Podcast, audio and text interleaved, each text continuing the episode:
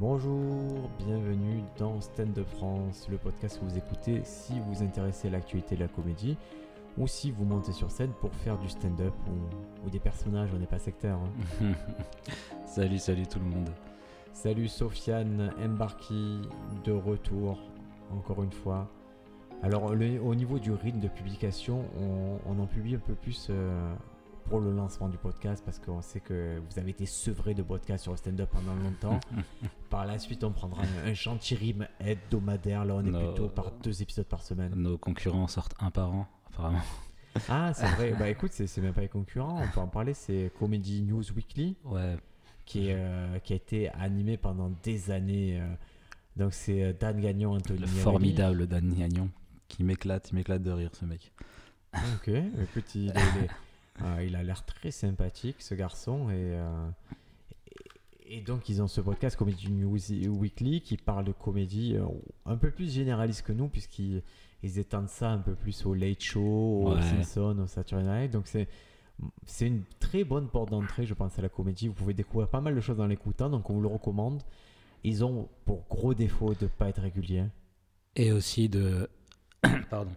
De Dan Gagnon qui part, euh, qui part complètement en couille Et Ça fait parfois. partie du Ça charme. fait partie du podcast. charme C'est vrai que truc. c'est pas si vous voulez Mais- vraiment. Nous, on est forcément on est peut-être un peu plus sérieux, bizarrement, paradoxalement, parce qu'on est deux comédiens, mais on est plus sérieux que alors que. Il y en a certains où ils arrivent pas trop à parler de, de, de comédie. deux comédies. Bon, bah, écoute, ça fait ça. C'est ça qui a créé un peu euh, ce délire-là, mais euh, c'est pas les concurrents, c'est une Ouais. proposition de plus. Franchement, c'est super drôle. et- De la même façon, en podcast, si vous avez écouté podcast, il y a plein de podcasts qui sont sur le stand-up. euh, ils sont récapitulés sur Stand Up France. Je vais vous les récapituler de suite euh, à la volée. Il y a Donc Voilà quoi de Sébastien Marx, mais qui est très peu actualisé, Très très peu. Ouais. mais qui est sympa. Il y a Un Café au Losset de Louis Dubourg. Ah, je les ai tous, tous écoutés perso. Mais moi aussi, je les ai tous écoutés. Euh, par contre, ça s'est arrêté. J'ai l'impression qu'il a enfin Ouais. pas d'autres. Apparemment, ils partaient sur un autre truc, j'ai cru entendre ça. Écoute, c'est pas Mais- aussi. En tout cas, il a eu. euh, C'était assez honnête comme travail. Euh, clairement, un podcast auquel j'étais pas d'accord avec tout le discours. Ouais. Il y a beaucoup de choses qui me plaisaient pas sur le discours, mais en tout cas, je- ça me dérangeait pas d'écouter. Je trouvais ça plutôt bien d'avoir cette proposition. Donc, Comedy News Weekly avec euh, Dan Gagnon et Anthony Mirelli.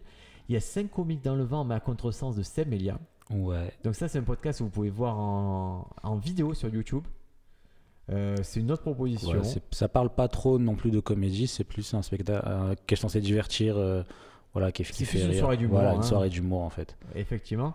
Euh, alors, il y a un podcast qui est vachement bien, c'est What's Up Podcast de Jer Alain. Je connais pas. Euh, alors, Jer Alain, c'est euh, euh, un Canadien, très cool, euh, qui fait un What's Up Podcast, il le fait depuis un moment, et qui... et en fait, c'est filmé, c'est depuis 2017, il a lancé en mars 2017, et c'est filmé, c'est un épisode par semaine. Donc, c'est toute la nouvelle scène canadienne qui passe par là, et ça te permet de découvrir des talents que tu n'as jamais vus en Europe. Ok. Lui, euh, son, son- un peu son background, il a commencé en 2013 et il s'est produit à peu près dans 500 shows. D'accord. C'est. Il est de quelle nationalité? Il est canadien. Il est canadien, ouais, d'accord. ouais. Si, euh, franchement, si tu es pas canadien, si tu es français ou européen, il y a 90% des invités que tu connais pas. Parce que j'ai conf- il y a aussi celui de Mike Ward. Alors, euh, on va y Ouais. venir après sous écoute Ok, de Mike je- Ward, mais là, le WhatsApp podcast, c'est, moi j'aime bien, c'est que c'est une, une très belle porte d'entrée, une porte d'entrée pardon, sur une scène qui est forte, qui est dynamique et qui a vraiment un essor. La scène canadienne francophone, elle est en plein essor. Mhm. On a beau dire qu'ils sont en avance, c'est pas tellement qu'ils sont en avance, c'est qu'ils qu'ils continuent à courir en fait. Ouais. C'est là où nous on commence un peu à accélérer le repas et ils Mhm. continuent à courir. Donc euh, c'est abordé, l'humour professionnel au Canada, c'est pas abordé du tout comme chez nous. C'est plus sérieux, plus codifié et tu peux vraiment être surpris. Et donc voilà, il y a un épisode où effectivement il interview euh, Mike Ward et c'est moi j'aime bien, vraiment j'aime bien et je vous le conseille. What's Up Podcast, c'est euh, c'est très sympa. Le mec il s'est aménagé une petite pièce chez lui. Ouais. Je pense que c'est chez lui avec des petites photos de, de spectacles, de, de Bill Bird, de machin comme ça. Et il y a trois caméras, c'est très simple et, des, et surtout, il interviewe pas que des gens de la comédie, il interviewe aussi, par exemple, il a interviewé Patrick Côté qui est un combattant du- de l'UFC.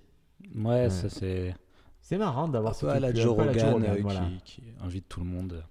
Donc le dernier podcast que je vous conseille euh, avec plaisir, c'est Sous écoute de Mike Ward. Donc euh, canadien, créateur du co-créateur du Bordel Comedy marrant, Club. quand tu dis Magward, on a l'impression que tu dis Magloire. Ah non. C'est pas les mêmes, hein, c'est vraiment pas les mêmes. Euh, Mike Ward, pour vous faire un peu le parcours, il est sorti diplômé de l'école nationale de l'humour en 95. Mhm. Tu connais l'école nationale de l'humour? Ouais, c'est celle qui a fait euh, Roman Fressinet. Exactement, donc c'est au Canada, ce sont des petites, petites sessions, c'est-à-dire il n'y a pas 100 personnes qui sortent chaque année de Mhm. l'école nationale de l'humour.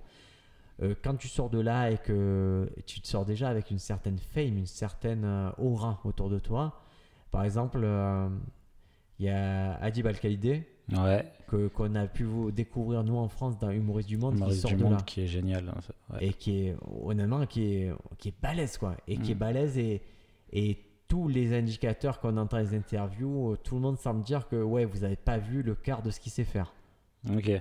donc a, a priori Al-Qaïda on va on va le revoir euh, très bientôt donc My Ward il a ce ce podcast qui s'appelle Sous écoute qu'il enregistre en live au, au Bordel Comedy Club à Montréal Ouais. donc c'est malin d'avoir une salle à soi et se dire ok j'utilise pour faire autre chose que des, des blagues. C'est un format qui a évolué, c'est-à-dire il a commencé euh, au début c'était juste un chat vidéo avec des invités et là il a avec euh, la notoriété il a su faire évoluer le truc, c'est très très drôle. hein. Et il a voilà si vous voulez participer il y a un Patreon et pour un, pour un comédien de stand-up, pour un amateur de stand-up, ce qui est drôle c'est que chaque semaine vous avez entre 1h30 et 2h de contenu quoi. Ouais, c'est ça qui est intéressant. Et, et même, honnêtement, il y a des fois c'est dur parce qu'on n'a pas. Le Canada, c'est pas, c'est pas évident l'humour. hein. Honnêtement, ils parlent la même langue que nous euh, à 99%, mais on le disait. Puisque moi, j'ai essayé de voir le spectacle de Martin Matt sur Amazon Prime. Ah là là, je vois que techniquement il y a des choses et tout, mais ils rigolent pas aux mêmes choses que moi. Quoi. Bah, c'est surtout qui la, la façon dont ils délivrent leurs blagues avec les, mots qu'ils utilisent. Enfin, moi, j'ai du mal à les comprendre en fait. C'est un peu comme Euh, quand si tu regardes les, les battles de rap, euh, quand il y a les Canadiens, des fois, je me dis, tiens, ils sont techniques, Ouais, ils ont l'air plus forts, ils ont l'air plus techniques, Ouais. leurs passages sont plus posés, mais ils perdent la battle parce qu'on n'a pas compris la moitié de leurs mots. C'est ça, et aussi on a un côté euh, en France de très, euh, enfin, c'est ça, c'est très con qu'on a envie de rire dès que quelqu'un parle canadien. J'ai l'impression que Ouais, bah, c'est un peu le belge, c'est un peu ça, Ouais, avec l'accent, voilà. l'accent étranger. C'est peut-être un frein. Donc, je vous récapitule les podcasts. Donc, voilà quoi, Sébastien Marx, Un café au de Louis Dubourg, Comedy News Weekly de Dan Gagnon et Anthony Mirelli, 5 comiques dans le vent, ma contresens de Sam Elia, What's Up Podcast de Gérald Alain et Sous-écoute de Mike Ward. Euh, bah, 5 comiques dans le vent, c'est le seul qui est pas vraiment sur la comédie, mais les autres sont vraiment très portés sur la comédie. Et, et écoutez les, les parcours de vie euh, de comédiens, je pense que ça peut vous faire beaucoup relativiser sur, euh, sur ce que vous vivez, vous, à votre petit niveau, parce que il y en a rarement qui arrivent qui disent oh, écoute, moi, tout a roulé, j'étais un monstre de suite. à part Jerry Seinfeld, Seinfeld. Ouais, mais c'est. Lui, lui, je sais pas si c'est dans sa tête son personnage s'est transformé ou quoi. C'est il, est... il a cette particularité de. La comédie, Il est bah, vaniteux. hein. c'est facile. Ouais, oui. Il est tellement vaniteux il- et c'est facile. Ah, mais c'était facile pour toi, oui, parce que j'ai travaillé dur. Tu vois, il a toujours ce- cette ambivalence. Oh là là, il. Moi, je l'aime, hein, je vous le dis, j'ai- j'aime beaucoup. J'adore Comédien de Carg et Tikofi. Ouais. Mais, mais il est sur une autre, ça, se sent. Ouais, c'est, il est sur une autre planète, ce mec. Ça se voit dans Comedians. euh, Enfin, Ah dans son est, émission est sur horrible, des Netflix. fois, il est horrible, ça rend pas et compte. Il est horrible. horrible, il s'en rend pas compte. Et son parle. côté horrible, il ressort face aux gens simples. Ouais. Moi, je trouve qu'il est- euh, des fois, il a affaire à des gens qui, qui ont vraiment connu un succès fort, peut-être plus fort que lui, mais qui ont gardé une simplicité. Et je trouve que lui il passe du coup un peu pour un connard. quoi. Bah, dans celui, moi, mon préféré, c'est celui avec euh, euh, l'acteur de La folle journée de Ferris Bueller. Ouais. Et euh, ce, ce mec-là, c'est le mec le plus simple au monde. Enfin, et- il est juste classe, il fait sa vie, il demande rien à personne. euh, J'ai oublié son nom. Et, euh, et dans cet épisode, on voit en euh, Enfin, ils sont amis dans la vie, mais on voit trop que Jerry Seinfeld, c'est vraiment un extraterrestre et que l'autre, il est là, c'est mon pote, les gars. Mathieu Broderick? Ouais, Mathieu Rodrigue. Ah, Mathieu Broderick, il est marrant parce que je l'ai revu récemment. Je l'ai vu euh, écoute, il y a deux jours dans une nouvelle série sur Netflix qui s'appelle Daybreak. Ouais. Tu as entendu parler J'ai entendu parler, j'ai pas vu, mais j'ai entendu parler. Eh oui, c'est une petite série euh, post-apocalyptique. En gros, il y a eu un cataclysme et tu suis un jeune homme qui. Euh... Ah, mais du coup, ça fait. Tu vois, maintenant que je me dis ça, ça fait sens parce que. Putain, c'est drôle parce que je disais à mon frère tout à l'heure que ça ressemblait vachement à la folle journée Ferris Bueller, Daybreak. Mais du coup, ils ont emba- embauché Mathieu Broderick pour faire un clin d'œil, je pense. En gros, c'est un jeune homme qui a survécu à l'apocalypse qui te donne les codes euh, du nouveau monde avec euh, des espèces de zombies. euh, tout- Il y a que des jeunes, en fait, tous les vieux ont disparu. Du coup, c'est que les jeunes et ils ont un peu gardé les codes de- du lycée, c'est-à-dire les sportifs, les intellos, les machins comme ça. Et donc, tu as Mathieu Broderick dedans et, et c'est pas mal. Moi, moi, je trouvais ça assez correct. Surtout, moi, ils m'ont conquise parce qu'il faut une référence. Mathieu Broderick dit, qui joue euh, Sombra à Overwatch. Et quand tu fais des références aussi pointues, ça me va très bien. Je, je te suis. J'adore. Matthew Broderick dans le avec euh, Jerry Seinfeld et là ils passent ils passent tous les deux sous un tunnel et il dit euh, tu savais que Woody Allen a, a peur des tunnels et Jerry Seinfeld il dit euh, bah, il travaille beaucoup avec son psychanalyste ça va beaucoup mieux enfin des, des petites anecdotes comme ça du milieu ça me fait ça me fait beaucoup rire Ah, elle, est, elle est vraiment bien. Moi, c'est vrai qu'en conseille un peu de, de, de trucs à regarder méta-comédie, c'est Comedians in Car, Getting Coffee, c'est, je le mets euh, sûrement plus haut même que les podcasts que je vous citais avant parce qu'il y a quelque chose de, de très apaisant à voir ça, quelque chose de très intéressant. Et puis, je sais pas si ça l'a fait, mais moi, ça m'a fait encore plus aimer les mecs que j'aimais. Ouais Je ouais, trouve ouais. que ça les met bien en valeur et, et tu vois que même Louis C.K. il était très touchant dans ce truc-là. Louis C.K. il était surtout la façon dont ils l'ont ils l'ont présenté ils l'ont amené dans son bateau et tout C'était vachement Ouais. bien. Il y, a- il y a des mecs Seth. Rogen aussi qui est il est arrivé comme ça vraiment en mode de sortie il sortait de chez lui ouais Ah mais Seth Rogen il est aussi dans une série, je veux pas name dropper les séries, mais j'espère que vous avez Netflix. Si- honnêtement, si vous aimez la comédie, si vous aimez stand-up, euh, vous pouvez pas vous passer Netflix. Je, je vous conseille fortement un Mhm. abonnement Netflix. Si vous avez la chance d'avoir un abonnement Amazon Prime, c'est bien aussi, il y a des Ouais, choses bien, il y on a en des- énormément de choses sur Amazon Prime Et, euh, et OCS, prenez-le de temps en temps parce qu'il y a des stand-up, il y a des petites Ouais, choses que vous pouvez picorer, mais là c'est vraiment si vous êtes féru. OCS, pour moi, c'est si vous avez le temps, euh, un mois où vous bossez pas ou un truc du genre. Empalez-vous sur OCS. Voilà, tuez tout OCS après arrêtez l'abonnement. Exactement, ça coûte 1 euro, vous, vous en- a priori vous, vous aurez rien à, à hypothéquer pour ça. Et donc, euh, ouais, chez Jerry Seinfeld, le comédien de Car Getty Coffee, il y a des gens qui se sont révélés. Seth Rogen, il est dans une nouvelle série, ça s'appelle euh, Entrée plat dessert ou un truc comme ça. Ouais, Ça, euh, vois. c'est un truc de cuisine. Ouais, je vois. Et c'est vraiment drôle parce qu'il du coup il présente sa ville de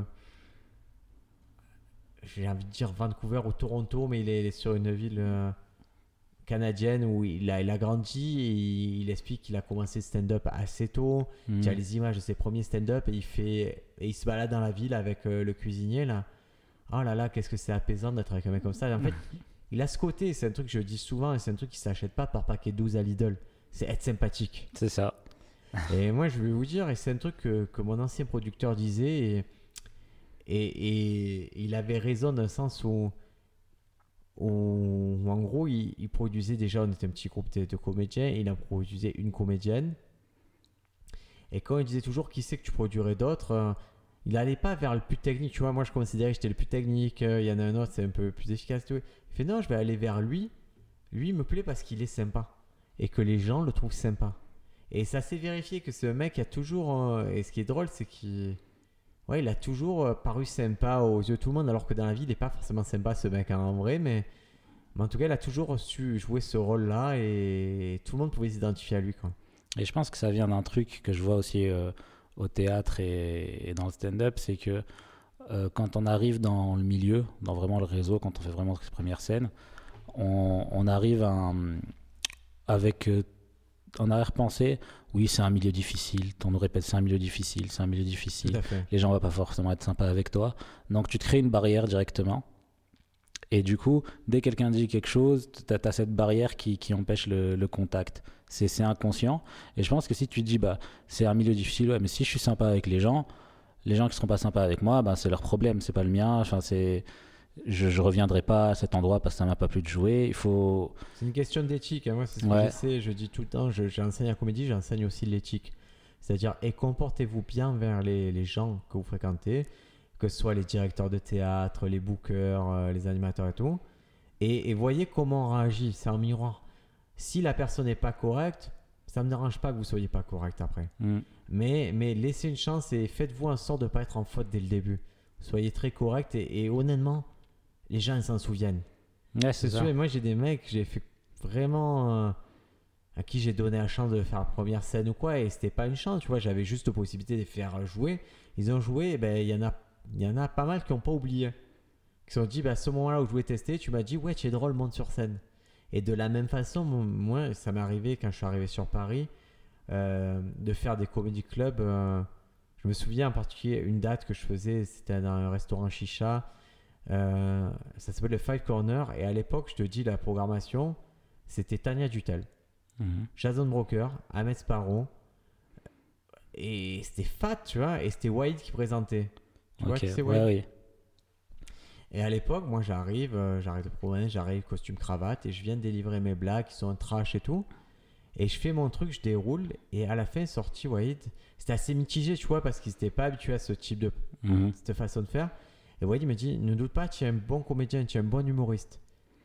Il en a rien à foutre de moi il me connaît pas et tout, mais ce que cette gentillesse, elle m'a impacté et elle m'a impacté positivement. C'est-à-dire que c'était pas question d'être validé parce que c'est pas Wade qui va me valider, c'est pas. Mais c'était tellement sympa de sa part de me confirmer, de dire ne doute pas, continue dans ce sens-là, vas-y, tu es un humoriste, tu es vraiment un humoriste. Peut-être ce soir c'était pas ouf, mais tu es un humoriste, vas-y. Et, et c'est cool, et tu vois, j'ai l'impression qu'il y a certaines personnes dans le milieu qui sont dans ce truc-là. Seth Rogen, ça a l'air évident que c'est Ouais. un passeur de plat, C'est un mec qui va te mettre en avant. Kanko Jandi, moi j'ai l'impression qu'il est vraiment comme ça. Ça s'entend dans tous, ces, tous les podcasts que j'écoute de lui, ça s'entend. C'est de la bienveillance. Tu vois, la- Kian Kojandi et Navo. euh, Des fois, Euh, il m'énerve tellement il est bienveillant. Ah, mais moi, j'ai envie. j'ai, euh, À part tuer Kian, j'ai envie d'étrangler des fois tellement c'est de la bienveillance. Je te dis, c'est du sucre, c'est du sucre, mais. Mais putain, c'est vraiment à quel point tu es. Mais moi, j'ai l'avantage, c'est que je sais que je suis fou à ce niveau-là. Ouais. Je sais que ma folie fait que je peux, je peux trouver euh, à 6h du matin un pigeon vilain, tu vois. Mhm. Et il me dit quel niveau de méchanceté tu en es pour, pour juger les pigeons à 6h Ouais, du ouais. matin. Mais Cannes, il est adorable, Navo, il est adorable. Et cette énergie-là de positive, euh, je crois qu'il ça se répand. Ça se répand. Moi, j'essaie d'être positif euh, quand je fais des projets, d'être une façon positive. Mais je sais qu'il y a toujours une partie de moi qui est Ah, je suis positif, mais j'aime bien emmerder les gens quand même. Tu vois, je suis un troll quand même à la base. Et c'est pour ça que quand quelqu'un commence sur scène, je vais en amont pendant des semaines, je vais dire Ouais, c'est bien ce que tu fais tout, mais la veille, le jour même, La je vais dire Tu es une merde, tu vas mourir, tu es Si vous avez écouté le dernier podcast, j'ai présenté un, un comédie club euh, la semaine dernière et du coup, il y avait que des, des- des premières scènes et euh, Briac il les a détruits un par un. Ah, je les ai salués, je suis allé un par un en face, j'ai dit Elles sont pas drôles tes blagues, rentre chez toi. Tu vas pas bon, mais c'est pour- En fait, je pousse le truc jusqu'au bout pour qu'ils disent, qu'ils comprennent que c'est que c'est que du fun, quoi. Ouais, ouais. Moi, ça- je a marché parce que. Ouais. tout le monde est rentré dans ton jeu, on a envoyé des vidéos. Alors, qui c'est qui va marcher ce soir? Personne répond. Ouais, ouais, c'était vraiment le côté, ils vont tous faire un beat. Je leur dis, vous faites des beats, vous, vous allez quitter le cours, cassez-vous. et, et je veux qu'ils. En fait, il faut qu'ils comprennent que pour moi, c'est pas un enjeu, que je m'en fous un peu, quoi. Ouais. Et c'est ça qu'on essaie de transmettre dans tout ce qu'on fait récemment parce que moi, le fait de donner cours, ben, ça fait qu'il y a d'autres cours qui se sont ouverts à Marseille. Et ces autres cours, ils ont la même philosophie et on avance tous ensemble. Et, et voilà, et le côté, pour, tout ça pour revenir au côté attachant en stand-up, c'est super important. Ah oui. Et Seth Rogen, il a clairement un côté très attachant. Ouais, tu as ouais. envie d'être son pote. T'as envie d'être son pote. C'est dans, dans, quel, dans Crashing, ah, c'est anodin, il y a, il y a une, une meuf qui parle qui dit euh, lui, ça va devenir une star. Parce qu'une star, c'est une personne tu vois sur scène, tu as envie de devenir son ami. Ah, c'est fort comme phrase. hein. c'est fort, comme ça, elle m'est restée. C'est Moi, c'est ce que j'appelle l'adhérence. Ouais, C'est ta capacité à être sympa et à ce que les gens ils te trouvent sympa. ouais. Et ça se travaille. Hein. Moi, je sais, j'avais. euh, je croyais peu à mon adhérence. Mhm. J'ai longtemps cru que je, je serais là en étant jugé en, ou faire du. en- J'avais cette approche un peu comme Anthony Yeselnik de se dire Ok, euh, il m'aime pas et je vais faire des blagues tellement drôles qu'ils vont m'aimer. ouais. Et puis, j'ai commencé la télé euh, sur un truc un peu de niche où je faisais une forme de stand-up et je présentais des zappings. Et en disant, en ayant mes délires. C'est-à-dire en me disant, ben, personne ne va jamais regarder ça, je fais mon délire. Et en fait, euh, j'avais, même si c'est une petite chaîne, ça s'appelait Énorme TV. Mais en fait, il y a des gens qui regardaient et en fait, il y avait des fans. Et, je me suis dit, putain, c'est drôle qu'il y ait des fans qui aiment mon humour et qui aiment mes références et tout. Puis après, je me suis aperçu, non, il n'y a pas que des gens de niche. C'est-à-dire, j'avais des gens de ma famille que je soupçonnais pas, qui regardaient tout le temps, qui regardaient les rediffs. Et jusqu'à ce que j'aménage dans cet appart où on enregistre le podcast, où, ma voisine, au bout de quelques mois, m'a dit, écoute, moi, j'adorais ce que tu faisais sur ce truc-là. Euh, Je regardais, elle connaissait tous tes rêves. Et en fait, euh, j'avais créé une adhérence à mon personnage. Et c'est pour ça que depuis sur scène, j'ai beaucoup plus confiance de dire, au lieu de me dire, non, je suis un affrontement, non, je suis quelqu'un, je suis briac dans la vie, je suis plutôt sympa. Et j'ai remarqué ça euh, par rapport à quand j'ai commencé, que je te voyais sur scène l'année dernière Ouais. et cette année. l'année dernière, on, on sentait que t'as- enfin, on sentait la technique de tes blagues. C'est-à-dire tu faisais des blagues et on sentait que. Et cette année, on sent, on sent juste que tu es trop content de faire ça. Mais écoute, je, je J'ai crois que c'est en voyant des gens comme Adam Sandler, en voyant un truc comme ça, Ouais. je me suis raccroché au bonheur de faire la chose. Et j'ai compris un truc, c'est que je gagnerais pas d'argent pendant un moment en tant que stand-upper. Et ce qui m'a rendu malheureux dans ma vie, c'est de me dire, ton spectacle doit rapporter sous, il faut remplir des salles, il faut remplir des salles. Aujourd'hui, j'ai accepté que c'était dur de remplir, Je que voulais, tout le monde s'en foutait de moi. je voulais t'en parler de ça. Ouais. C'est euh, parce que j'ai fait le chemin inverse de tout ce que je vois à côté de moi en fait. Parce que la plupart des stand-uppers que je vois à côté de moi, Ouais. ils arrêtent de taffer pour se mettre totalement au stand-up. Et moi, l'année dernière, j'étais au RSA, j'avais jamais taffé de ma vie. Ouais. Et j'ai commencé le stand-up. Et six mois après, j'ai trouvé un taf. Et maintenant, je taffe et je fais du stand-up à côté. Et j'écris beaucoup plus que quand je taffais pas. J'ai beaucoup plus de plaisir sur scène quand je taffais pas. J'ai l'impression que ce chemin-là, en fait, il m'a enlevé l'idée de je dois gagner ma vie avec stand-up. Et il m'a focalisé sur je dois m'améliorer en stand-up, en fait. Mais je dois gagner ma vie avec le stand-up, c'est au-delà d'une idée, c'est un poids. Ouais, Et c'est un poids. Moi, je, je- moi, mon école, elle est très claire. Vous ne devez pas gagner d'argent avec le stand-up dans un premier temps et vous ne devez pas avoir ce souci-là. Parce que ce souci-là, il va vous faire mal. Il va vous rendre aigri. C'est ça qui fait que les gens ils, se comparent aux autres. C'est quand ils doivent. ouais, euh, ouais. ils disent pourquoi moi j'ai. Ils trouvent que c'est pas juste de pas avoir le succès. Et euh, alors ils disent putain, mais il y a lui, il est à la télé, il a. nanana. Non, moi, moi je dis toujours euh, un, prenez du plaisir sans gagner votre vie, c'est possible Mhm. prenez du plaisir. Et prendre plaisir, ça veut pas dire euh, je stagne, ça veut dire je, je suis content de ce que je fais, je m'améliore. Parce que à chaque fois qu'on parlera stand-up dans cette émission, c'est de l'amélioration. Ouais. Moi, c'est pas, je suis pas. J'ai toujours vu ça comme un truc où on progressait, où on, on s'arrête pas à la ceinture Il y a blanche. toujours la, la, la comparaison avec l'art martial. hein. Exactement, euh, on s'arrête pas à la ceinture blanche, on vise la ceinture noire. Il y en a, ils ont la ceinture noire rapidement parce qu'ils sont, euh, ils ont des dons, ils ont quelque chose. Ouais, c'est des années d'entraînement, d'entraînement. Mais par contre, euh, en jiu-jitsu en particulier, une ceinture noire, et c'est sérieux quoi. Ouais, C'est super sérieux d'avoir une. Et surtout, moi j'ai une. euh, Moi j'ai une théorie, c'est soyez à l'abri financièrement. Et C'est nécessaire. Soyez à l'abri financièrement. Si vous devez réfléchir à comment remplir votre frigo avec stand-up, vous allez accepter des plans qui sont pas bons et vous allez vivre dans l'aigreur. Bah, concrètement, moi, depuis que je sais ce que je, veux faire de ma vie, c'est-à-dire du stand-up, j'ai accepté que je, vais taffer, j'y vais- avec plaisir et je, je Bah, fais je mon taf prends quoi le avec. taf? Je te prends 35 heures, 40 heures par semaine, ça te prend? Ouais, 35 Eh heures. ben voilà, tu as tout le reste pour faire euh, du bon stand-up. Ouais. Ouais, actuellement, ouais, je. Ouais, Il y, y a des fois dans ma vie où j'étais obligé de bosser 14 heures, 16 heures par jour parce qu'en télé c'est comme ça et que j'a- j'en avais besoin. Je continue le stand-up.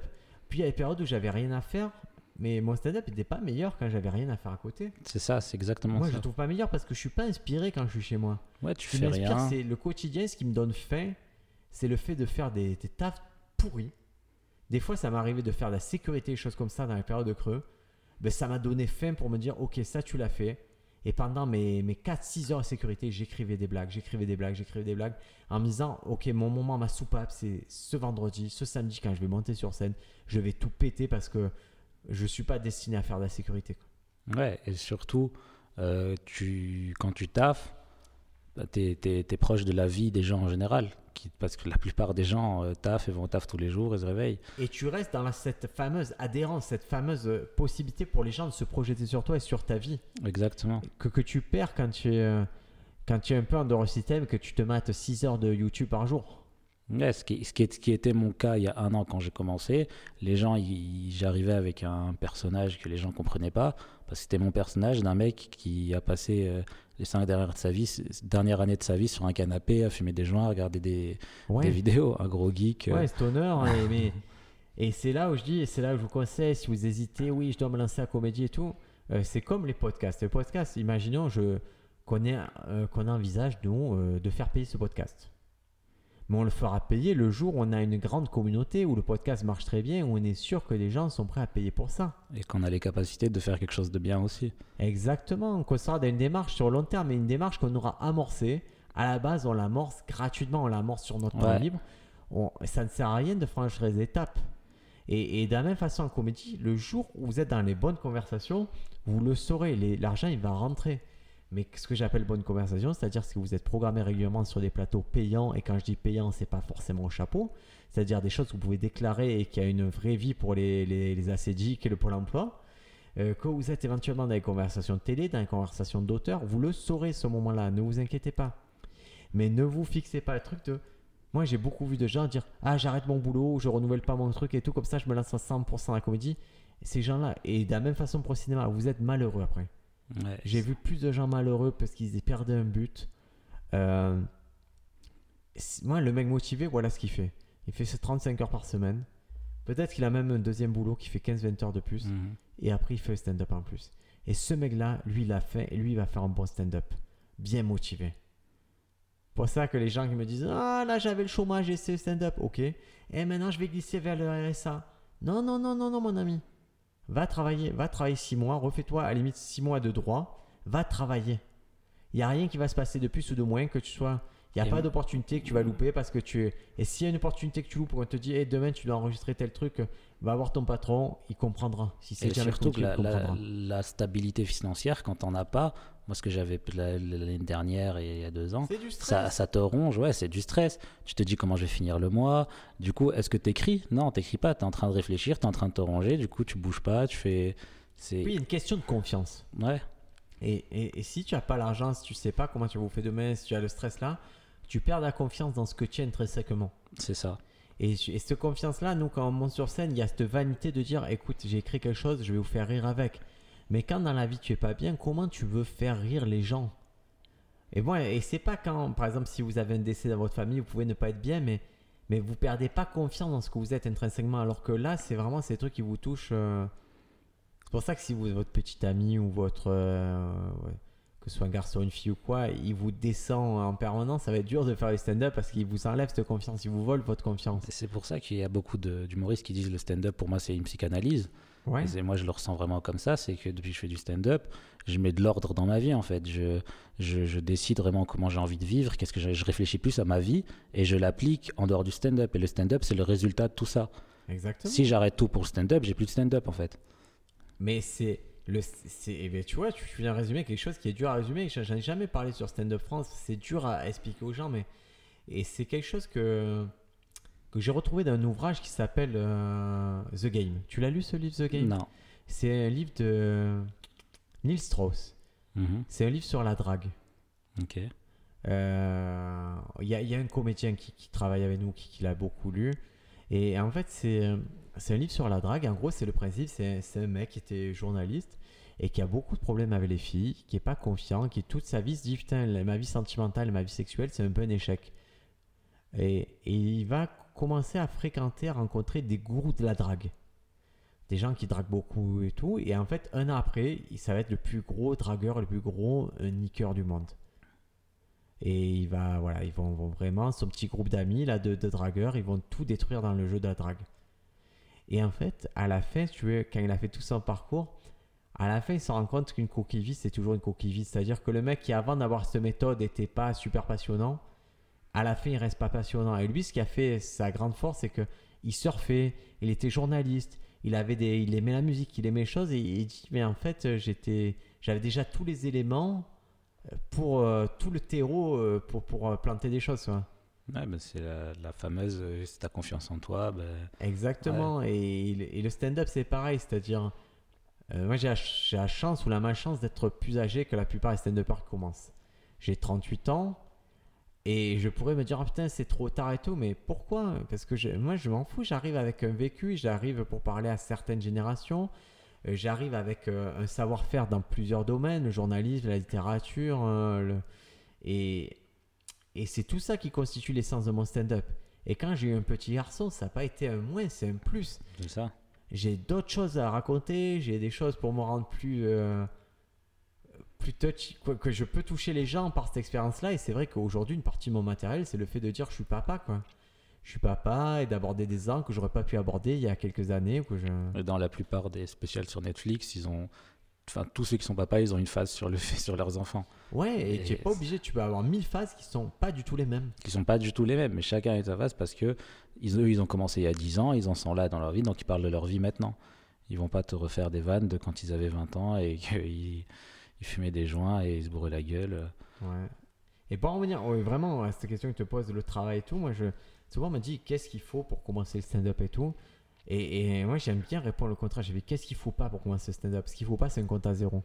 Ouais. Commence pas le stand-up avec un zéro. Commence pas le stand-up en étant fauché. Il faut pas que tu comptes sur le stand-up pour te ramener des sous. Parce que c'est vraiment un servicieux qui va. Si tu attends du stand-up que ça te ramène des sous, alors tu vas chercher des plans payés, rémunérés, et tu vas pas en trouver bizarrement. Parce que ces plans, ils viennent à à toi la plupart du temps, tu peux pas les démarcher. Ils viennent à toi quand c'est le bon moment qu'ils viennent à toi. Et aussi, je sais pas si c'est déjà arrivé, c'était déjà arrivé de refuser des plans payés parce que éthiquement, t'aimais pas le, le délire. Ouais. Voilà. Ça en particulier, ben, je le dis, il n'y a, pas d'un. Pour ça, il a pas m'est arrivé, j'en ai récemment. Il y a quelqu'un qui m'a contacté par rapport au, justement au podcast. Et quand on s'est parlé euh, sur Messenger, on s'est aperçu qu'on avait déjà une conversation il y a quelques années. La conversation est très drôle. Elle disait Est-ce que tu veux venir jouer sur une chicha à Marseille en, mois d'août? Je disais Ah, chicha à Marseille, c'est payé. J'ai fait chicha à Marseille, mois d'août, j'y crois pas. Elle me dit Ah, mais il y a telle personne, telle personne. J'ai fait Écoutez, les amis, je vous vexez pas, commencez sans moi. Ouais. Et c'est une façon de dire, moi ces plans, je les trie et ils ont fait qu'un épisode. Lui m'a dit que c'était plutôt bien, bon moi je sais pas. Mais hein, ils en ont pas fait 10, ça veut dire que déjà ça s'est pas pérennisé. Mais ouais, tu... Et moi je quand- refuse. quand- hein. Et quand t'as de l'argent, tu peux te payer le luxe de refuser une date payée. Quand t'as Exactement. pas d'argent, éthiquement, tu. tu... Ça arrive pas souvent, hein, malheureusement. Il y a les chapeaux, c'est cool d'avoir un chapeau, hein, d'a- d'avoir, mais c'est jamais beaucoup des, des grandes Ouais. sommes. hein. Même si vous avez 60 euros de chapeau, c'est pas ça qui paye les- tout, tout votre confort de vie. Quoi.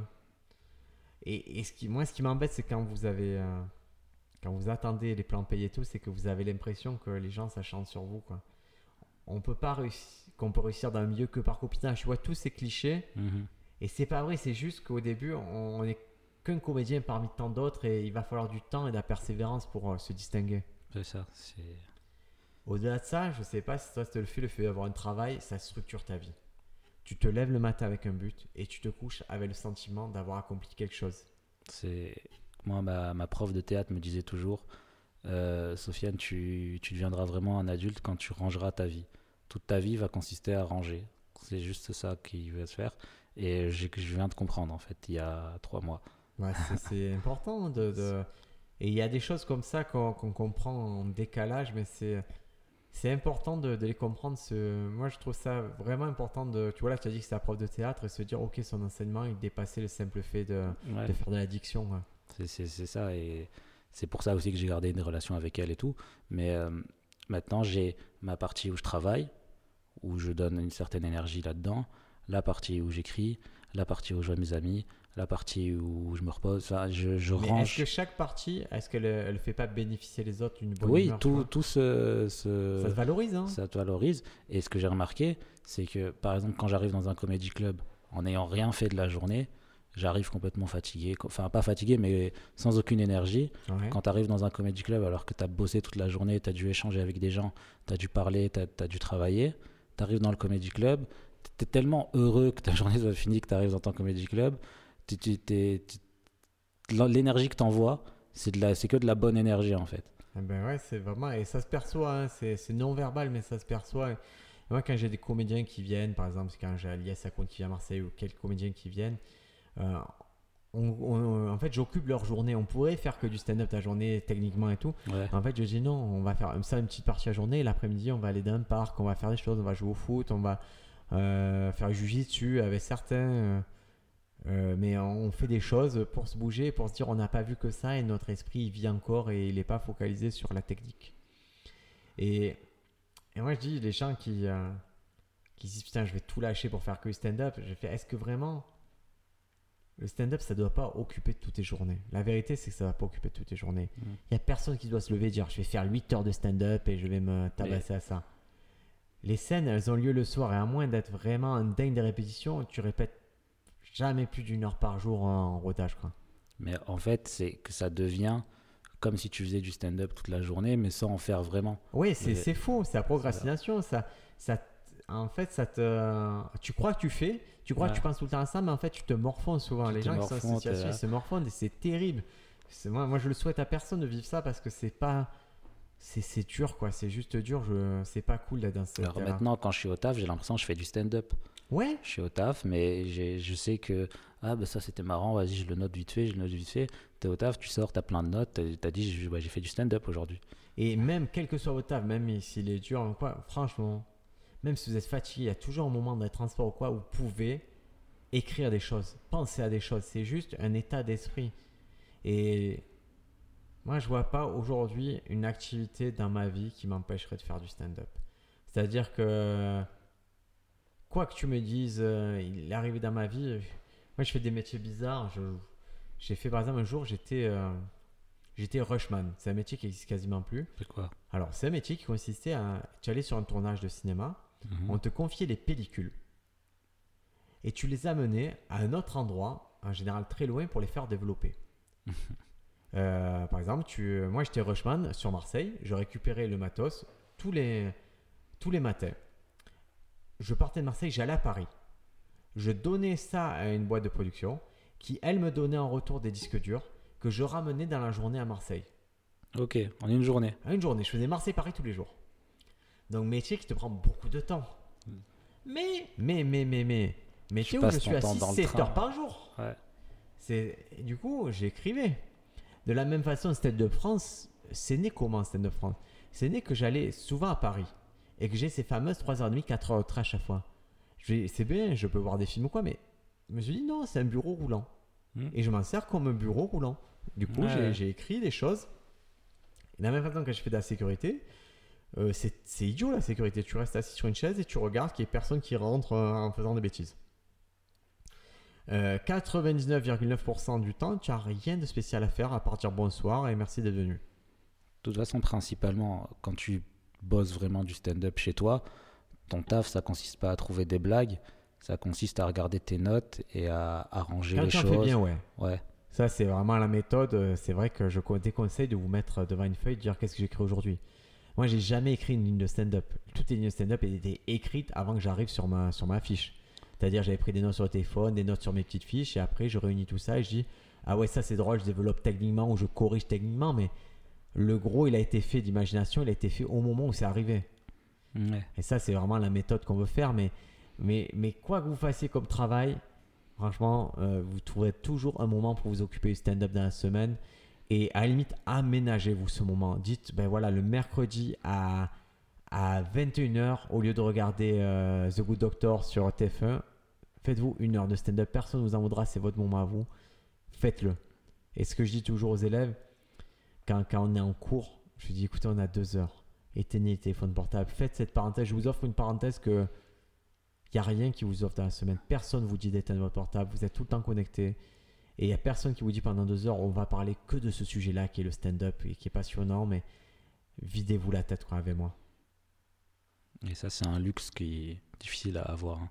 Ben, on Ouais. le paye. On le paye. La preuve, les élèves payent des cours et, et voilà, c'est c'est payant. Et, et de la même façon que moi, je paye des cours de, de CrossFit parce que je sais que le CrossFit, ça a cette capacité à me vider le cerveau et à me faire un moment dans ce truc où je suis toujours à réfléchir, de faire vous, redémarrer.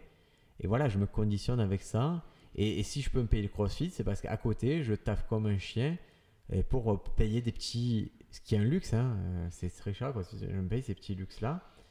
Et, et des fois, les boulots qu'on fait, c'est pas exa- aussi exaltant que monter sur scène. Ouais. Euh, Mais, euh, mais c'est ça qui va remplir votre frigo, payer votre loyer, permettre d'accéder à, à des loisirs, à des voyages, à le voyage à Netflix. Mais le voyage, c'est vraiment, c'est- c'est un élément constitutif du stand-up. hein. On va pas se mentir, le voyage, c'est. Si vous avez la curiosité de voyager, c'est génial. Hein. Et en plus, comme par exemple mon taf, moi j'ai appris. Dis, dis ce que tu fais au Je travail. pour suis ça. euh, animateur euh, pour les enfants. Animateur, Ouais. je fais des trucs de théâtre, des activités. Et en gros, j'ai appris énormément euh, par rapport à comment je vais. Par exemple, pour le, le Comedy Club que j'ai présenté, j'ai appris énormément grâce à mon taf. Parce qu'à mon taf, on me donne des responsabilités. Je me suis dit, bon, c'est mon taf, autant le faire à fond. Je l'ai fait. Et il y a beaucoup d'organisation à faire. Exactement. Comment faire, comment s'organiser pour que ça se passe bien. Administratif, organisationnel, euh, délégué, management, ce sont des qualités que vous retrouverez en, que que, vous pouvez ouais, retrouver dans la comédie. Quand hein. tu as une sortie avec 40 enfants que tu dois amener au cinéma, tu peux pas dire bon allez on va au cinéma. Tu- cauchemar, hein. Bah c'est mon taf à peu près. Et euh, t'organises ça bien à l'avance, exactement comment va se passer, les heures, les heures de bus et tout. Et ben pour le Comedy Club, j'ai réutilisé ça. À quelle heure que les gens arrivent, à quelle heure on commence, à quelle heure euh, c'est le cas où ton travail euh, civil, ce que j'appelle le travail Ouais. civil, a nourri ton travail de comédien. C'est ça. Et et il y a aussi l'excuse, moi je vous le dire, l'excuse euh, ah là là, mais j'ai. euh, si je, je travaillais pas, j'aurais plus de temps pour écrire. Mais est-ce que vraiment tous les moments où tu travailles pas, tu écris quoi? Parce que si tu es motivé, franchement, même si tu travailles 16 heures par jour, tu vas écrire, c'est une question de volonté. hein. Euh, et si c'est pas ça, consacre-y le week-end. C'est rare, moi je connais, je connais des gens qui travaillent tout le temps, tout le temps, mais c'est très rare. hein. Ouais. Et encore, les gens que je connais qui travaillent tout le temps, tout le temps, ils trouvent le temps de faire du sport, des choses comme ça. Donc, euh, par expérience, moi, je peux vous dire, j'ai été au RSA pendant longtemps à pas travailler, et, euh, parce que j'avais le moyen de vivre quelque part sans payer de loyer, et euh, j'écrivais pas plus. non, parce je, que je ce qui travaillais pas plus. structure, ce qu'il faut, c'est vraiment. Moi, je dis, on est malheureux dans la. Paradoxalement, la liberté, c'est un grand malheur. Ouais. Et on est malheureux dans le fait de pas savoir. euh, on, on dit souvent qu'un chien, si tu montres pas que tu es son maître, il est triste parce qu'il a besoin d'avoir une autorité supérieure Mhm. et tout. Et je crois que dans nos vies, on, est aussi, on a aussi besoin d'une structure. Et écrire, ça demande de la discipline.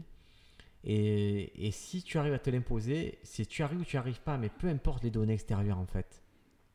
Moi, je me suis jamais laissé la marge. Déjà, je me suis fixé quelques règles. Par exemple, je me suis jamais laissé la marge de ne pas monter sur scène. Que je sois malade ou que j'ai appris euh, une très mauvaise nouvelle avant. Parce que dès le début, dans mon histoire, il y a eu des mauvaises nouvelles qui ont fait que oh, j'aurais pu me dire oh, je me sers ça pour monter sur scène. J'ai séparé ça. Ouais. J'ai dit monter sur scène, c'est obligatoire, le reste, c'est autre chose. De la même façon que ce que j'ai appris d'un stand-up comme ça, je l'ai appliqué dans ma vie. C'est-à-dire aller faire du sport, c'est pas un choix, c'est comme si j'allais au bureau, je vais faire du sport, ça fait partie de ma routine. Et il faut pas s'en vouloir, c'est-à-dire que si tu décides de faire quelque chose euh, et que ça marche pas, tu dis ah bah là cette semaine j'ai pas réussi à écrire, bah, tu te dis c'est ma faute. Bah, la semaine prochaine je vais réessayer et je vais réessayer, je vais réessayer. C'est comme tu disais là les sept euh, les sept euh, atouts pour devenir Ah ben, stand-upper. je, je vais, écoute, je, je- tu en profites, tu me tends la perche, je, je vais les rappeler. Je vais vous rappeler euh, sept, ben, en gros les sept attributs qu'on prête aux gens qui sont qui réussissent dans la comédie. Alors je vais, je vais essayer de vous trouver ça de suite. Euh, attributs comédie. Attends, je vais taper comédie. Euh, c'est pas de moi, hein, c'est un truc que j'ai- lu dans le livre de Joe Randazzo. Et c'est moi je trouve ça très, très très intelligent, vous allez voir, parce que c'est des attributs que tout le monde se- va se reconnaître en fait. Alors, ah bah moi aussi je suis comme ça, moi aussi je suis comme ça, moi aussi je suis comme ça. c'est Donc vrai, c'est intelligent fort, dans hein. la façon de le, de le tourner. Et en fait c'est ça qu'il faut combattre au... va- Vas-y dis-le. Au quotidien. hein. Ouais. Ouais, C'est alors c'est Joe Randazzo qui a écrit un livre qui est assez intéressant. Ça s'appelle. Il a le comme seul défaut ce livre, c'est qu'il est en anglais et qu'en anglais. Et ça s'appelle Funny on Purpose: The Definitive Guide to an Unpredictable Career in Comedy. Donc euh, le, le guide définitif pour une euh, carrière in- imprévisible en comédie. Et il a la particularité, c'est qu'il n'est pas centré que sur le stand-up. Il est centré sur la comédie en général. Sitcom, podcast, euh, euh, animé, n'importe quoi. Émission voilà. télé, tout. euh. Voilà, il est très bon. Tu peux partir avec ce soir si tu veux. Ok. Je t'en ai promis plusieurs de livres, mais voilà, celui-ci, tu, tu l'as, il est à toi si tu veux. Et, euh, et je pense que j'aurais pas fait de podcast sans avoir lu ce livre. Ok. Et lui, même euh, le fait de gérer son compte Twitter, c'est un chapitre du livre. Et donc, Joran Dazo, il a interviewé des centaines, il a passé des années, il a des centaines d'heures à converser avec les comédiens. Il a, il a sorti sept attributs des gens qui réussissent dans la, comédie. Le premier attribut, c'est le doute de soi. Tu le, tu le remplis? Je remplis totalement. Ok. Et ça serait vraiment, vraiment très bizarre si vous doutiez pas de vous, les amis. En, en montant sur scène, en tout cas la- que les premières fois, euh, ça serait pathologique. Est-ce que vous connaissez beaucoup de gens qui doutent pas d'eux? Surtout. Ben, ça fait peur. Euh, je- je connais moi, personne qui doute. ne doute jamais de lui. hein. Bah, pour moi, c'est ouais, c'est il y a un problème. psycho, euh, hein. ouais, c'est un psychopathe. Euh, le deuxième euh, attribut des gens qui réussissent à la comédie, selon Joran Dazo, c'est une grande capacité à procrastiner. Totalement aussi. Euh, moi, je me reconnais beaucoup. suis- J'étais ouais, le roi et j'ai discipliné ça. Et j'ai discipliné ça avec beaucoup de douleur, beaucoup de méthodes, beaucoup de travail sur moi. Et c'est ça en fait le, le truc qu'il faut comprendre avec ce qu'il dit pour ces, les, les, les choses qu'il faut pour devenir, commencer, pour devenir humoriste. Amorcé, voilà. C'est amorcé, c'est là le début, vous avez ces qualités-là, ne les ou ces cultivez défauts, pas. voilà, les cultivez pas. Ces C'est pas parce que tu... même pas des qualités. euh, Ouais, des attributs. c'est pas parce que tu procrastines que tu vas devenir stand-upper. C'est parce que tu procrastines que tu peux potentiellement devenir stand-upper si Ah. tu arrêtes de En tout, procrastiner. cas, les, en tout cas, on sait que des grands procrastineurs sont devenus stand-uppers Voilà. et, que, et que ça fait partie un peu du terreau commun de- des stand-uppers d'avoir cette capacité à repousser au lendemain. Alors, procrastiner, moi je croyais que c'était un mot qu'on avait inventé récemment. Euh, Alors que c'est un mot qui est, qui est depuis la nuit des temps très et c'est un coach en PNL qui m'a expliqué. Il me fait non, non, euh, procrastiner c'est ça et tout. Je ça vient du latin, non? Ouais, mais moi je croyais que c'était Procrastinus. ce qu'on avait. ouais, là tu tu t'es peut-être emporté. Et attends, bon, on le cherchera. Après, la troisième qualité, c'est la peur de l'inconnu.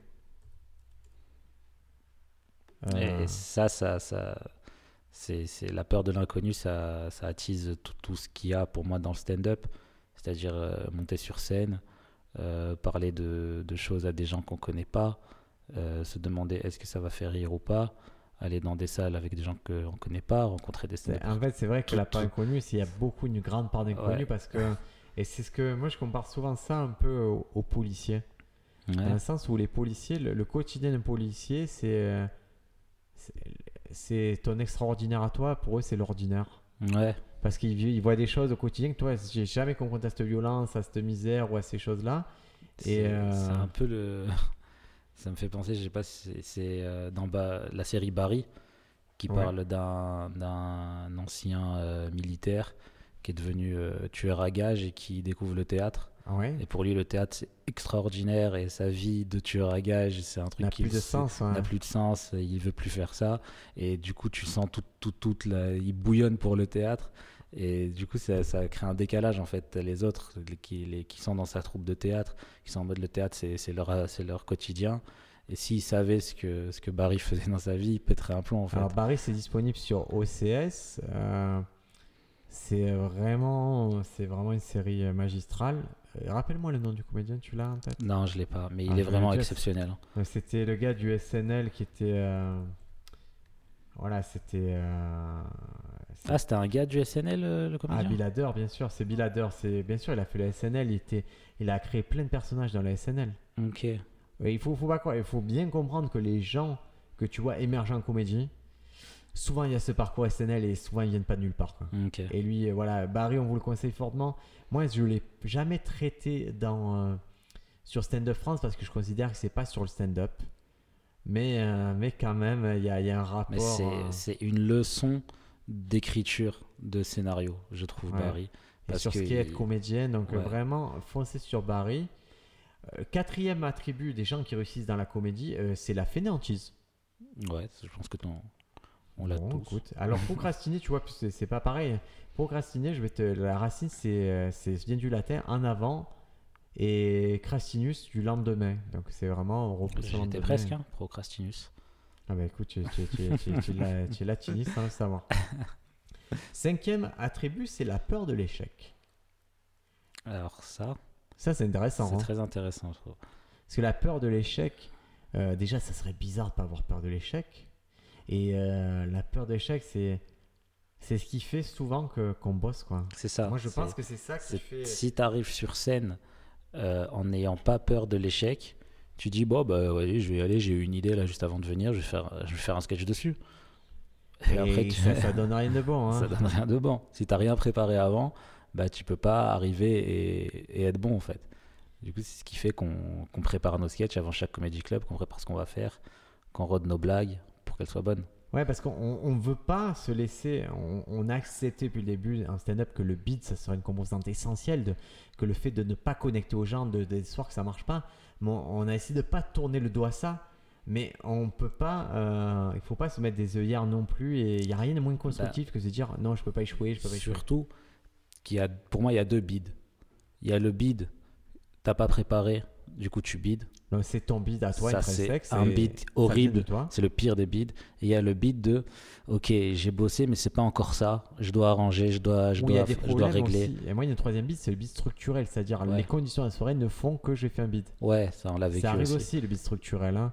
Ouais. Et, et à un certain niveau, c'est plutôt ça qui arrive. quoi. Et pour moi, les deux autres bids, c'est c'est Ouais. des bons bids, mais un bid où tu arrives et c'est toi la cause de ton bid parce que tu n'as pas travaillé pour faire ça, ça c'est vraiment le, le plus, le plus horrible bid à, à vivre. Parce, que, tu t'en veux, parce que je pense que qu'à moins d'habiter Paris et d'avoir un bon réseau, c'est vrai qu'on tu n'a crames pas. une date.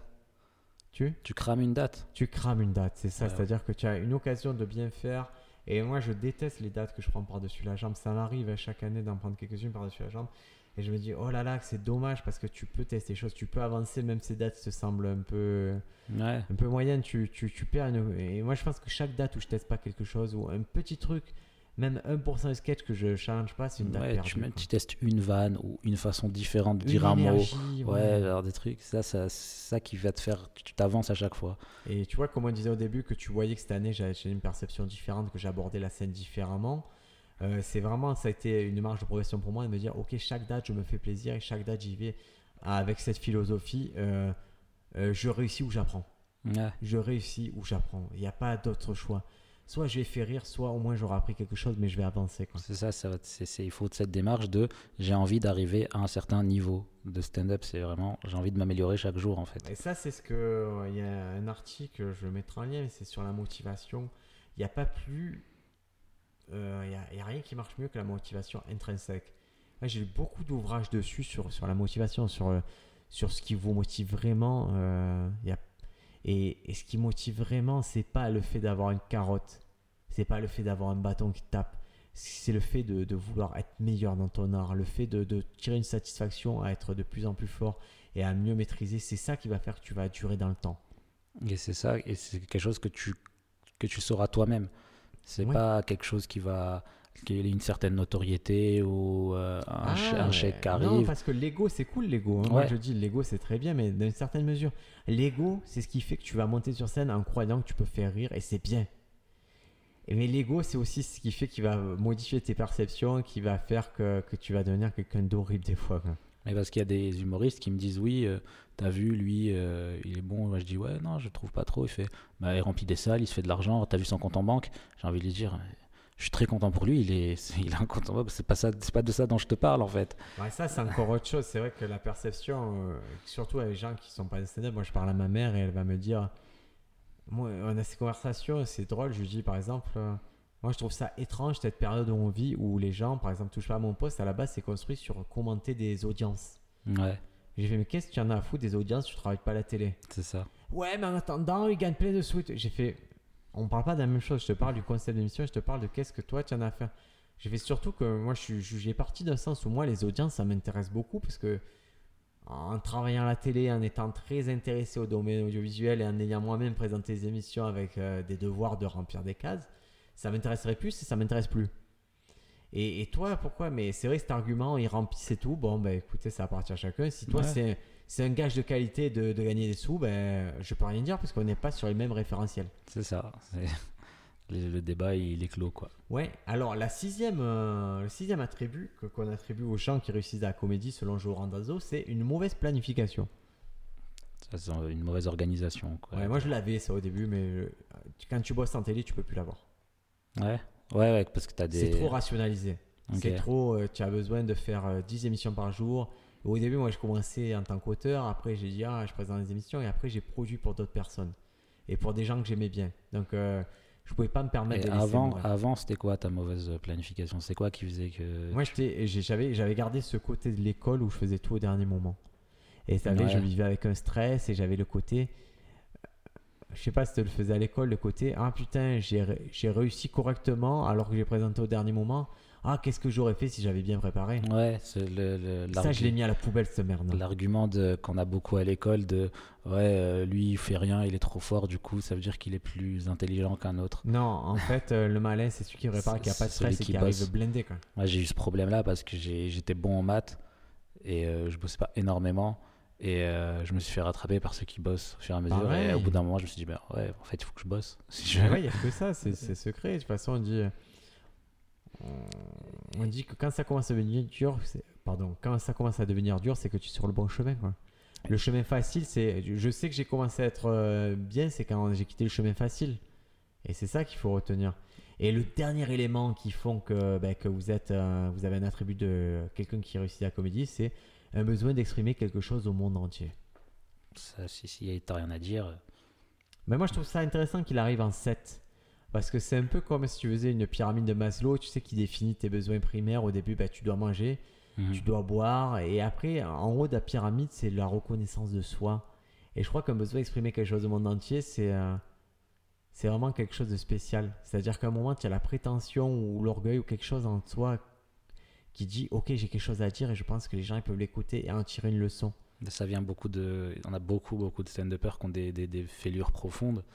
Et t'as beaucoup de gens, la plupart des stand-uppers ont des fêlures, des, des- des choses qui leur sont arrivées dans leur vie. Dont ils- Et c'est ça qui les insuffle. Ils parlent pas forcément que de ça, mais c'est ça qu'insuffle le fait de j'ai envie de parler au monde en fait. Mais dans les parcours d'acteurs ou de réalisateurs, moi j'ai souvent, souvent tu as un truc qui est, qui est souvent médical. C'est-à-dire que souvent tu vas avoir dans leur jeunesse, il y a un moment où ils ont été hospitalisés un mois, deux mois, six mois, où ils ont été une jambe, où ils n'ont pas pu marcher pendant un temps. Et c'est là que pour eux, ils- souvent c'est là la genèse de leur esprit euh, créatif. Ouais. Euh, moi, dans mon cas, c'était une opportunité de commencer le stand-up, mais parce que je venais au bout d'un cycle où j'avais beaucoup travaillé et que j'avais euh, en gros ben, des conditions pour, des, pour partir intéressantes et que j'ai dit, bon, j'ai voulu chercher un sens à tout ça me dire, ok, j'ai fait un métier qui n'avait pas de sens, c'est journaliste pour un public, pour un magazine People, Mhm. et ça n'avait pas de sens. Et, et je dis, ok, je sais écrire, je sais faire les choses, j'ai besoin d'exprimer quelque chose au monde entier. Et je pense que stand-up, c'est le bon médium. Sachant qu'à la base, ma formation, c'est plus une formation de réalisateur, mais je voyais que je, par la réalisation, j'arrivais plus à faire passer ce que je voulais passer. C'était pas aussi simple que le stand-up me semblait simple. En tout cas, d'être dispositif, d'être seul sur scène et voilà, le stand-up, c'est la- la- c'est vraiment de faire passer un message de façon la plus pure possible en fait. plus pur et Sans-. Et tu as besoin de personne. sans- Comme disait euh, Jay Leno, euh, je me suis aperçu, il disait, je me suis aperçu pour faire la télévision, il me fallait 150 personnes derrière moi. Pour faire le stand-up, c'était seul, quoi. Ouais. Et c'est trop bien cette forme-là. Et c'est pour ça qu'on peut pas vous le enlever, quoi que vous fassiez. Vous êtes caissier euh, à Monoprix, qui vous empêchera de faire du stand-up le soir? Soyez caissier à Monoprix, payez votre loyer, ayez des sous pour sortir, pour sortir avec votre copain, votre copine, ayez un peu des loisirs, euh, partez en voyage, faites des choses. Et le jour où ça s'arrête, ben, ayez des assurances chômage, ayez une mutuelle pour vous soigner bien comme il faut. Ouais, ça aussi c'est N'ayez pas ces soucis-là et, et aidez vos parents, aidez vos, vos enfants, aidez votre frère, votre soeur. soyez quelqu'un de positif dans la vie et votre stand-up il va s'en trouver impacté. Et on- c'est quelque chose qu'on voit dans le stand-up maintenant, la façon dont il évolue. Mm. C'est un stand-up qui est beaucoup plus bien- bienveillant, je trouve, euh, en ce moment. J'ai l'impression, J'ai l'impression que et de toute façon je dis toujours, euh, même si le monde est dur, euh, franchement moi, mon fils va connaître un monde qui était moins dur. J'ai l'impression que ce qu'on euh, que ce qu'on a connu, moi je ne serait-ce qu'au niveau de la libération sur des, des mœurs, tu vois, nous on a des comédiennes qui qui hésitent plus à dire je suis gay. Et, ça passe et c'est plus un sujet quoi. C'est elles le disent parce que ça fait partie c'est une composante de leur sketch. Et que si tu n'as pas cette clé là tu vas pas comprendre pourquoi elle avait sa copine au ski. Mais mais mais elles vont pas faire tout le sujet sur la difficulté d'être gay parce qu'elles vivent plus ça comme une difficulté quoi. Mais c'est quelque chose qu'on observe dans toutes les époques. Dès qu'il y a une grande, grande précarité, il y a un peuple qui est beaucoup plus lié, beaucoup plus, euh, enfin, beaucoup plus bienveillant les uns envers les autres, plutôt qu'un peuple qui, enfin, qui se divise. Il se divise aussi d'une certaine manière, mais c'est plus une division euh, entre, enfin, les, ceux qui sont dans la C'est une lutte de précarité. classe, ça, c'est- Voilà, c'est- c'est lutte de classe. Et du coup, on observe ça. Et, euh, et je, je vais pas en parler, mais on en parlera dans le prochain épisode. J'ai vu le film Joker. Ouais. Et Joker, c'est assez marrant parce que c'est, c'est- ça reste l'histoire d'un comédien qui, qui euh, raté, quoi, qui veut faire de la comédie. Et, et, et c'est drôle parce que c'est. Et c'est voulu, j'ai un peu cherché.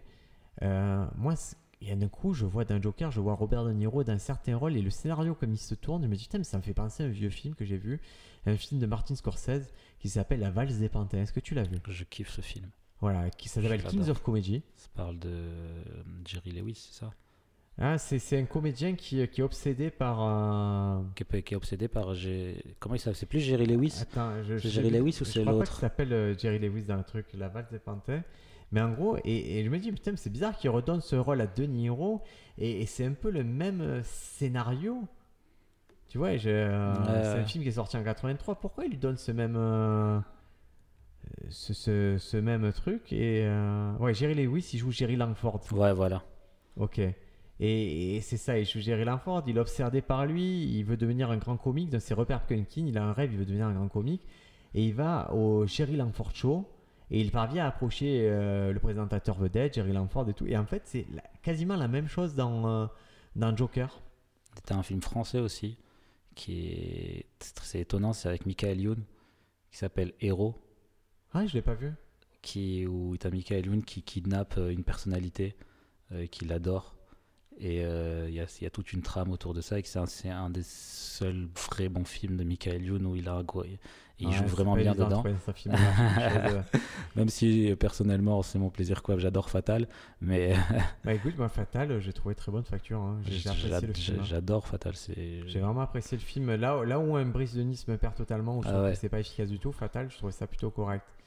Et, et tout ça pour dire, dans un prochain épisode, on parlera du Joker. Et je, je- la transition était là parce qu'on parlait de lutte des classes et tout. Et, et derrière Joker, qui est une histoire euh, de comédien, une histoire euh, super-héros, super-vilain, il y a une vraie truc de lutte des classes qui, est, euh, qui m'est apparu et qui est, qui est assez fort. Quoi.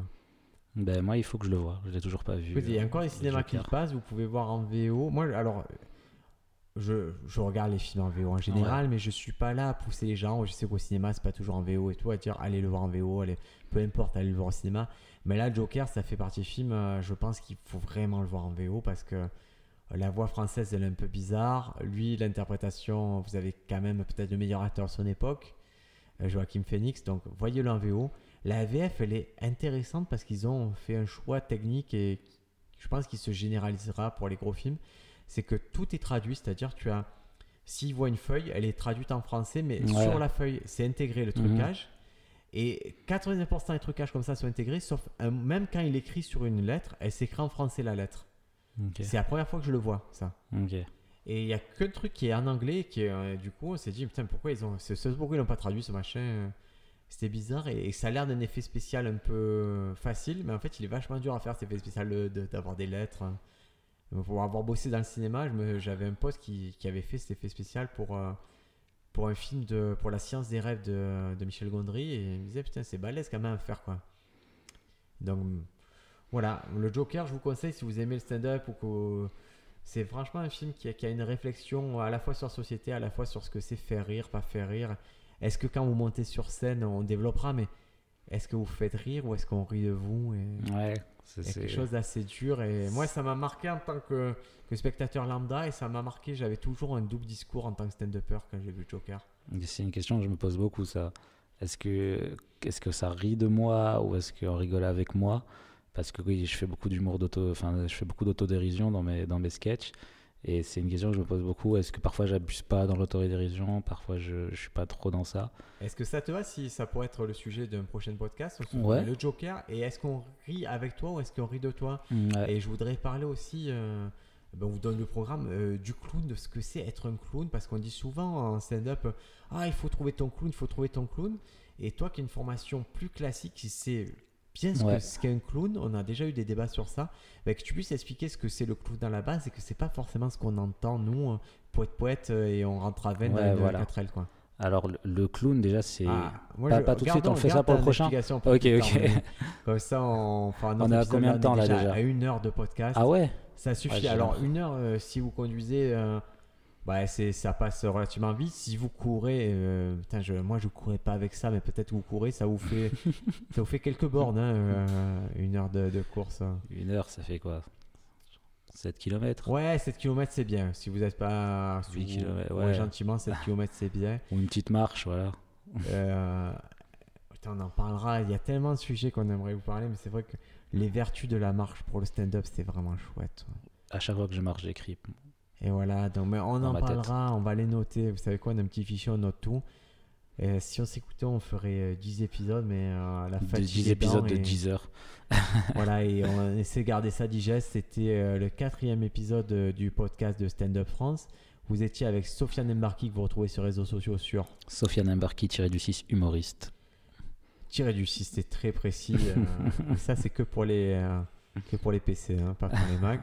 Et moi, Briac, Briac, Briac Agresti, vous me retrouvez sur euh, standupfrance.fr ou sur Briac AB sur Twitter et Instagram. À la semaine prochaine, les amis. À On- bientôt.